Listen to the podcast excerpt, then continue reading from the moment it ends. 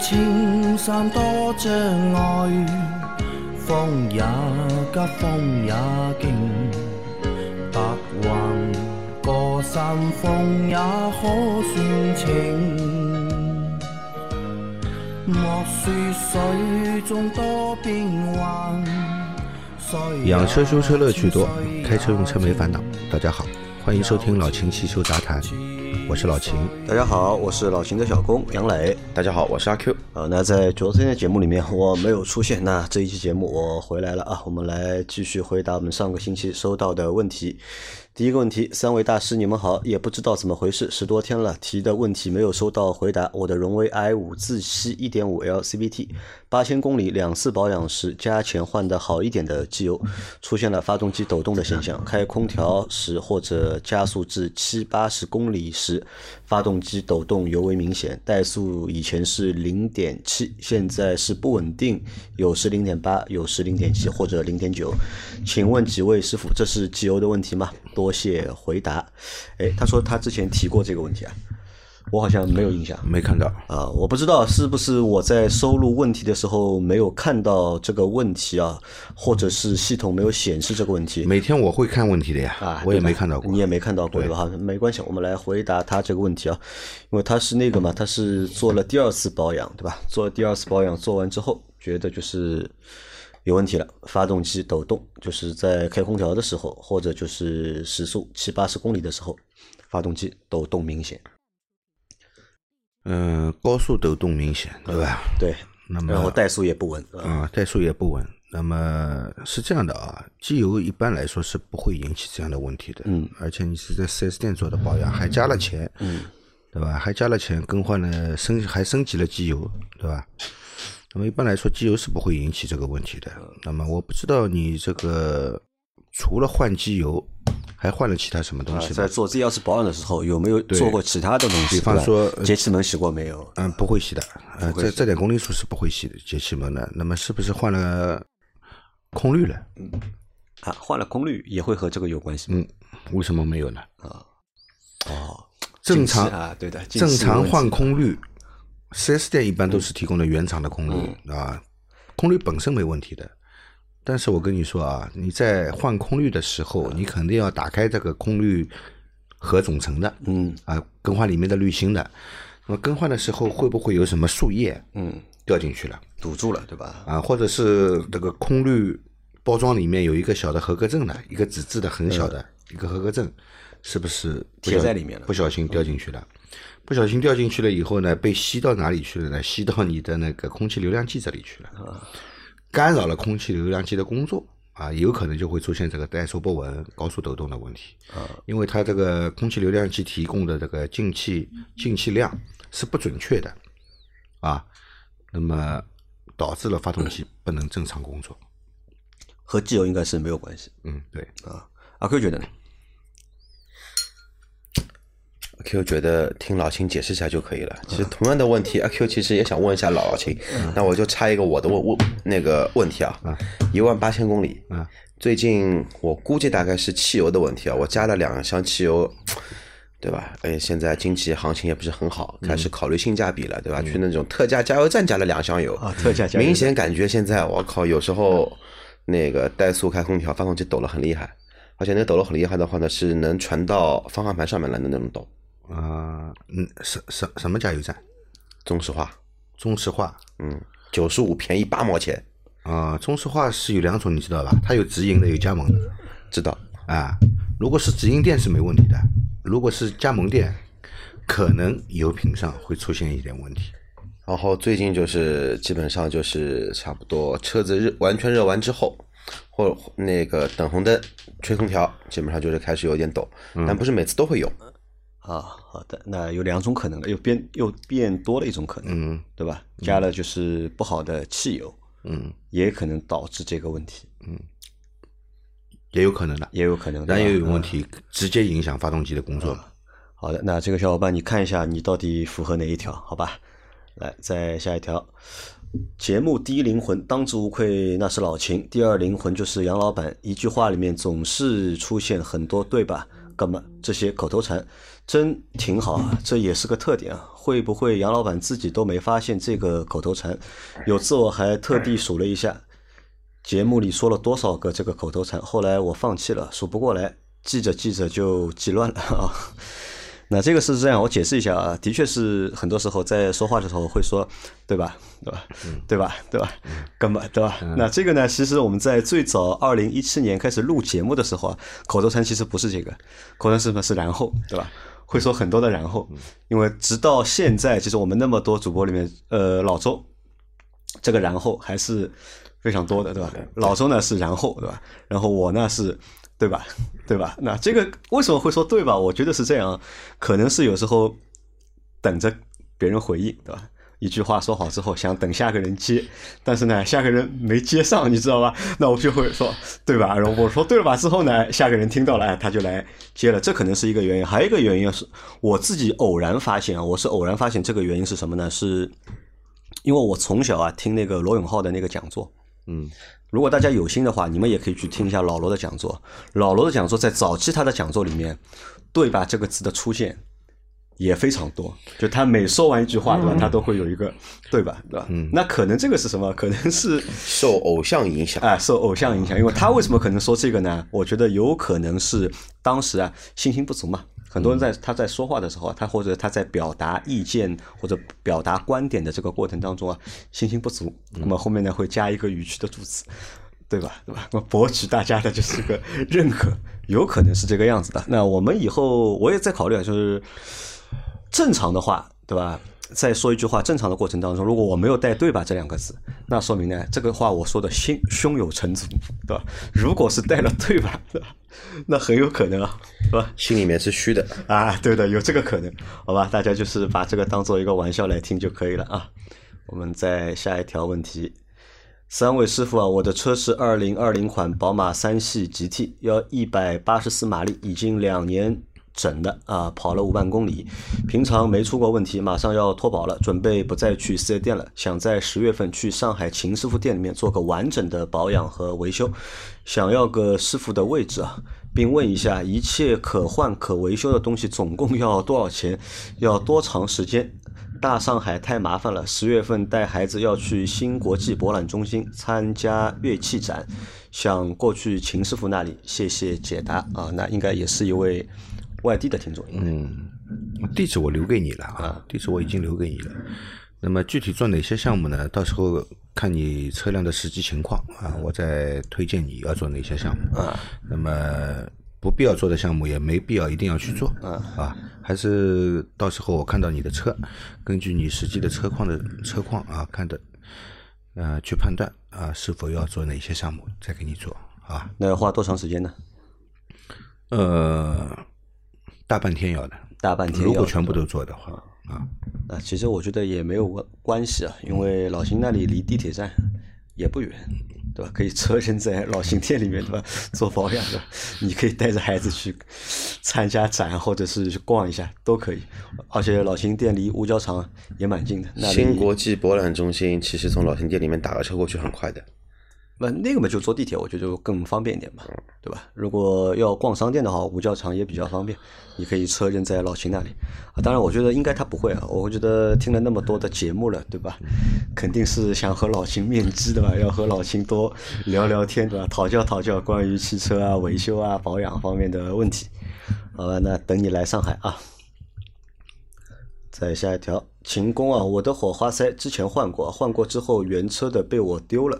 后来听节目，听老秦说热值什么的，忽然感觉当时换的时候没听维修的人说，不知道换的对不对。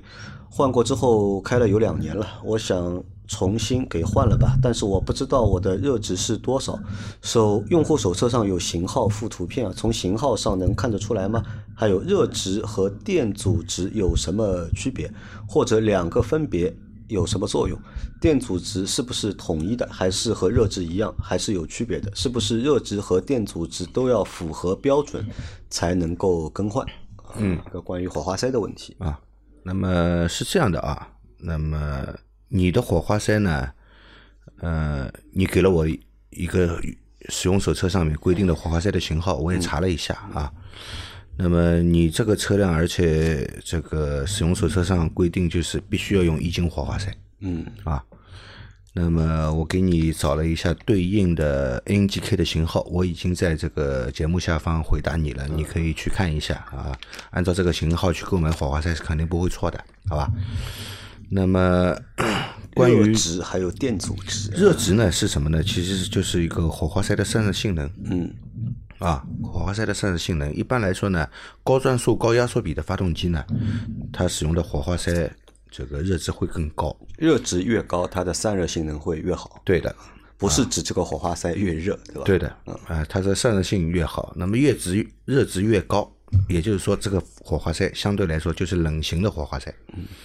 啊，热值越低，这个火花塞相对来说就是一个热型的火花塞。那么一定要正确使用热值，为什么呢？热值使用不正确，如果你应该是使用低热值的，但是你这个使用了高热值的火花塞，它散热速度太快，不利于点火，引起积碳。那么应该是用高热值的，它需要散热性能良好的时候，你给它一个低热值的火花塞，那么火花塞散热不良，火花塞工作温度过高，火花塞的电极有熔掉的可能性，熔掉以后掉入缸内就拉缸了。嗯，麻烦所。以啊，这个火花塞一定是要使用正确的热值。啊，那电阻值是什么呢？电阻值呢是，呃，你从火花塞的型号上面来看啊，它带 R 的，一般都是电阻型的火花塞。嗯啊，那么到底这个电阻值是多少？每家厂家都是保密的，它不不公开的，啊，这个是不公开的。不公开的。它不像热值，它是公开的，必须公开，要不然我没办法选择你的火花塞了嘛，对吧？那么带 R 的基本上都是一个电阻型的火花塞。那么为什么火花塞里面要给它电阻呢？为什么要给它电阻呢？阿 Q 知道吧？稳定它的放电电压，是吧？抗干扰。啊，抗干扰。照理来说，没电阻是最好。嗯我最大电流，对吧？最高电压、最大电流去点火，是不是点火得到的火花更大？嗯，应该是点火性能更好。那么加电阻，其实你看啊，现在的发动机啊，上面周围一大堆用电器，一大堆用电器。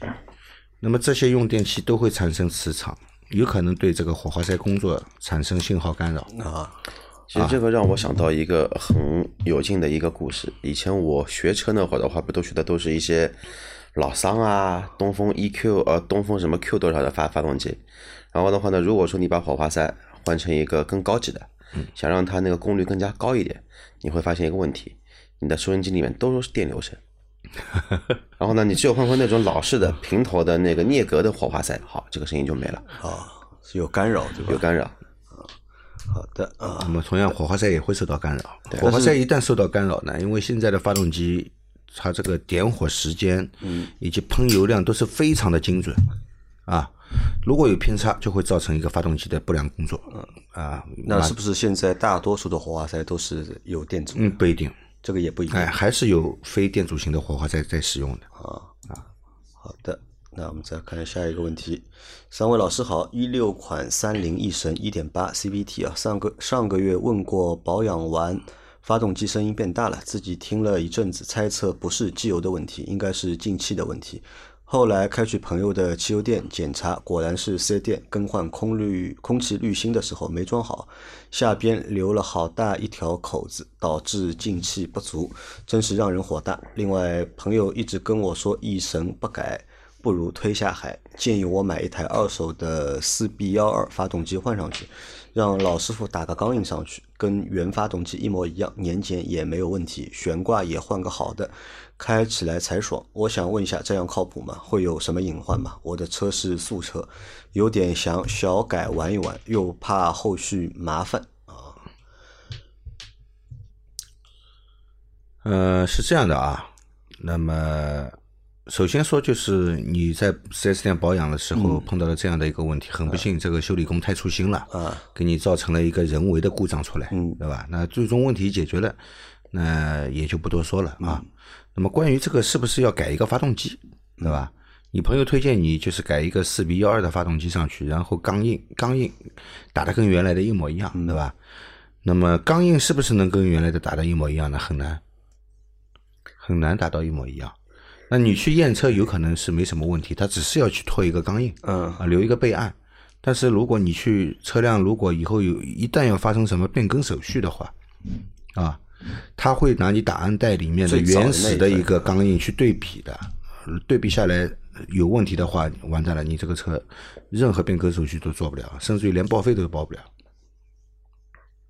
因为在一台车上，对吧？有两个号码是唯一的，对吧？一个车架号，嗯对还有一个发动机号，对的这两个东西证明了这台车的身份。对的，一旦这两个东西发生变化了，那个就尴尬了。就嗯，而且我告诉你一个不幸的消息，最近在短视频上呢关注了一个地方台的一个交警，他们呢发布了一个最新的一个年检识别的一个设备，当时也是通过那个手机的一个端口，然后直接把你的那个车架号，之前是拓印啊它图片现现在它不用拓印了，直接拍照片，直接在线跟你的原车档案做扫描，啊，去做对比，对吧？然后扫描出来呢有问题，不好意思，这个不是车子验车的问题了，直接扣掉。这个变成非法改装了，对吧？这个因为是改的是发动机嘛，对吧？而且话再说回来，你说四 B 幺二，我现在没反应过来，后来我看了一下，这个换了，我我个人认为啊，你就这么开开也就算了。你一个二点零的，一点八一二点零是四 B 幺零跟四 B 幺幺，四 B 幺二的话是二点四的，就是欧蓝德上面那一个二点四的机头。这一套四鼻鞋的动力，它本身就不是说主打一个说高功率的高转速的一个运动型发动机，无非呢就是说提升你一些低速的扭矩跟中途的再加再加速的一个能力，但是配合你的这个 CVT 的话呢，基本上也会被磨灭掉很多。而且真的你要动力好的话，当初你就应该买一个2.0的 CVT。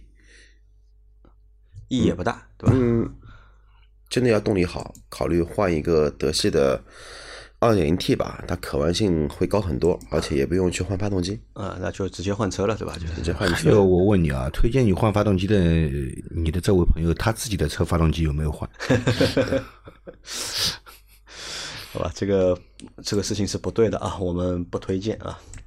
然后再下一条，三位老师好，一直听节目说低灰分机油，对吧？想问问老师们，到底什么是低灰分机油？它和普通机油有什么区别？一般低灰分机油都应用在什么样的车子上？这个这个问题我之前已经呃连续回答过两遍了，嗯嗯，好吧？那我么们再回答一遍吧，因为我觉得这个还算一个比较简单说一下吧，二零二一年里面或者二零二零年里面，这个算一个比较重要的一个知识点。问了很多的一个问题。而且这个知识点，我相信到目前为止啊，就是能够完全了解这个知识点的用户啊，其实不多的。我估计不会超过一半人，可能只有大概三分之一的人知道这个。我帮老秦先回答一下，低灰分机油用在什么车型上面啊？用在排放国六 B 的车型上，而且是带颗粒捕捉器的。怎么样去找你这个车是不是带颗粒捕捉器？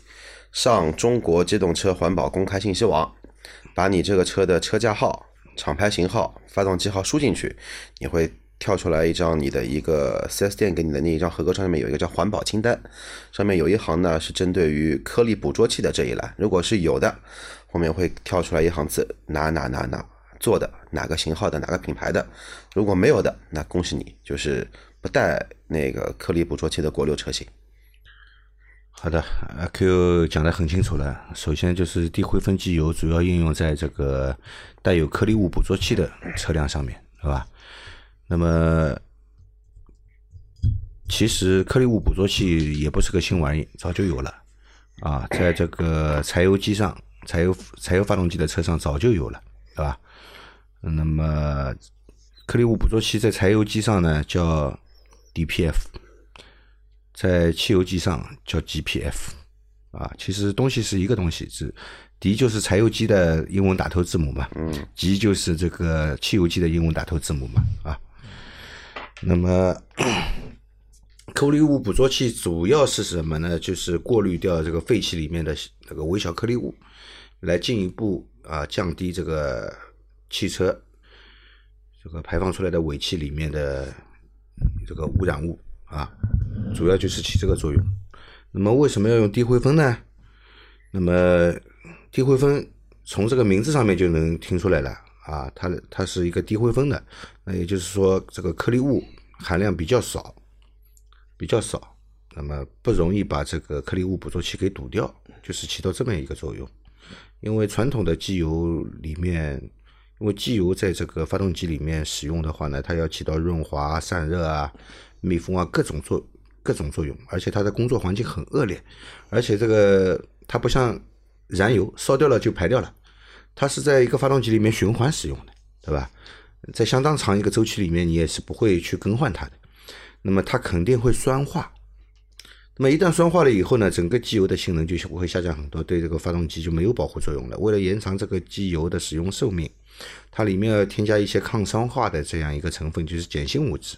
这些物质呢，大部分都是不可燃的一个粉末颗粒就是啊，对吧？啊，细小颗粒啊，添加在里面就是为了中和这个产生的酸化的这个作用。呃，我用碱性的去中和掉酸酸性嘛，对吧？以达到一个延长机油使用寿命的这样一个目的。那么，呃，机油在实际工作中间呢，它一定会多多少少会进入燃烧室，嗯。被被这个发动机活塞扫出这个燃烧室，进入这个排气管，进入排气管以后就会跑到这个颗粒物捕捉器这里，嗯，对吧？那么对颗粒物捕捉器有可能造成堵塞。啊，啊。那么所以呢，这个低灰分机油就不用这些传统的碱性物质了啊，用其他的一些用其他的一些东西来代替它。代替它啊，那么代替它以后呢，它这个颗粒物就减少了嘛，对吧？因为之前用的那些颗粒物都是不可燃的，嗯好吧，都是不可燃的。那它使用了一些可燃性的，嗯，可以被烧掉的，那么它进去也不怕，嗯，对吧？但是有一点啊，我跟大家说一下啊，低灰分机油其实它的使用寿命比非低灰分机油的使用寿命要短，低灰分就使用寿命它酸化更早。酸化更更快，对吧？啊，好，然后再来一条啊，问一下秦老板，在质保期内，空滤如果不在四 S 店更换，会不会脱保？不会的，不会的啊。但一般空滤看你什么车啊。嗯，如果是那个我们说标准车型的话，这个空滤器确确实也不是很贵。但呢，确实呢，跟你在网络上买的一些配件确实会便宜个百分之将近六十。嗯，但是如果说你那个网上买的东西的话呢，确实还有一定的不怎么说呢，不确定性吧。嗯，对。哎，不一定人家在网上买嘛，对吧？我去修理厂换也可以嘛。对，修理厂换也可以，你自己有这个拧螺丝的功力，也可以自己换啊。但是千万要换好之后螺丝拧拧紧，不然像像一个翼神的听友一样，对吧？到时候空滤盒没卡紧，好了，你这个车变成什么呢？变成直通了，这个动力也会提升的。也不要拧得过紧啊，滑牙了就不好了。嗯，好，再下一条。SUV 能用来拉货吗？这是不是逻辑上有错误？拉货可以买皮卡，SUV 拉货好像警察叔叔够闲的话会罚款的。那个说没有定速巡航，脚上有小动作的，这完全是坏习惯。你还不如找根小树枝顶住油门，这才方便，对吧？开车安全第一，不要搞这些奇技淫巧啊！那这个是小伙伴是对上个星期我们。读的那些问题啊，他给了一些就是评判或者是评论，对吧？那后面那个问题肯定是这样的，因为我们上次也说过，那个很危险嘛，很危险，他那个车没有定速巡航嘛，他靠脚去支撑着靠着嘛，对吧？但时间长了之后，对吧？你会反应不及，对的，对吧？但是你说 SUV 对吧，能用来拉货嘛？那这个问题啊，其实是这样，我觉得这个就恰恰证明了为什么在中国市场 SUV 那么受用户的欢迎。对吧？其实因为大家都会觉得 SUV 比较大，对吧？嗯，比较能装，对吧？但它不一定是拉货，有几点会导致这个问题出现啊？首先，皮卡很多地方受限制，它不能进城，对的，对吧？我买了个皮皮卡，那平时我还是要当它一个代步工具用的，不是纯是拉货的。纯是拉货的也不买皮卡了，就买个卡车吧，买个小五菱啊。那么买个五菱也有问题的。上路就被查啊！五菱、金杯这些车上路被警察查的概率是很高的，很高的，对。都是 SUV，警察一般是不会查的。查，对对对。啊，所以大家对吧，都会选择对吧？如果你真的有拉货需求的话，还有人会买 MPV，MPV 啊啊！但 MPV 被查的概率没有，也高。你买个别克 MPV，保证没人查。G28 G 幺八，对的。奔驰的威霆啊，这种拉货，但是这个有点没有人奢侈，会查对吧？这个蛮少的，没 很少看到有没人买台 G 幺八把座位都拆掉拉货，这个比较少吧我？碰到过的，你碰到过？呃，送送汽配的，其实有蛮多人拉用 G 幺八来拉汽配的。零九年的时候，我就认识这样一个老板，老板他是做快递的，跑机场的，嗯知道吧？因为就被卖面包车每天都要交罚款，嗯受不了了。后来买了五辆 G L 八，啊。当时那个 G L 八还是三点零 V 六的发动机的那种啊，老款的啊，就像陆尊一样的那种，比陆尊还要早的时候，他买了五辆，新车买回来直接开到修理厂，帮我把座椅全部拆完。